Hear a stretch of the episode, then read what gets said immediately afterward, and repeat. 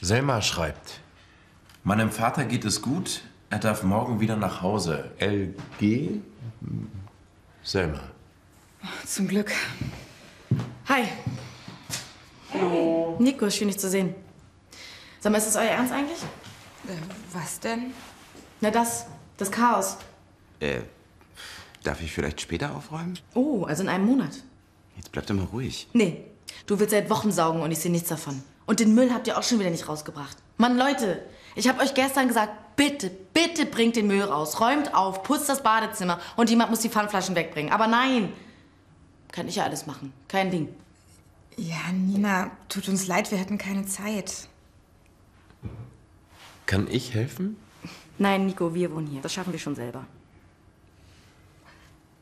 Aber wir haben auch ein Zimmer frei, oder?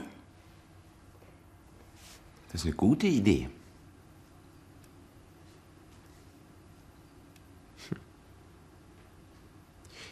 Was ist? Nico, möchtest du bei uns einziehen?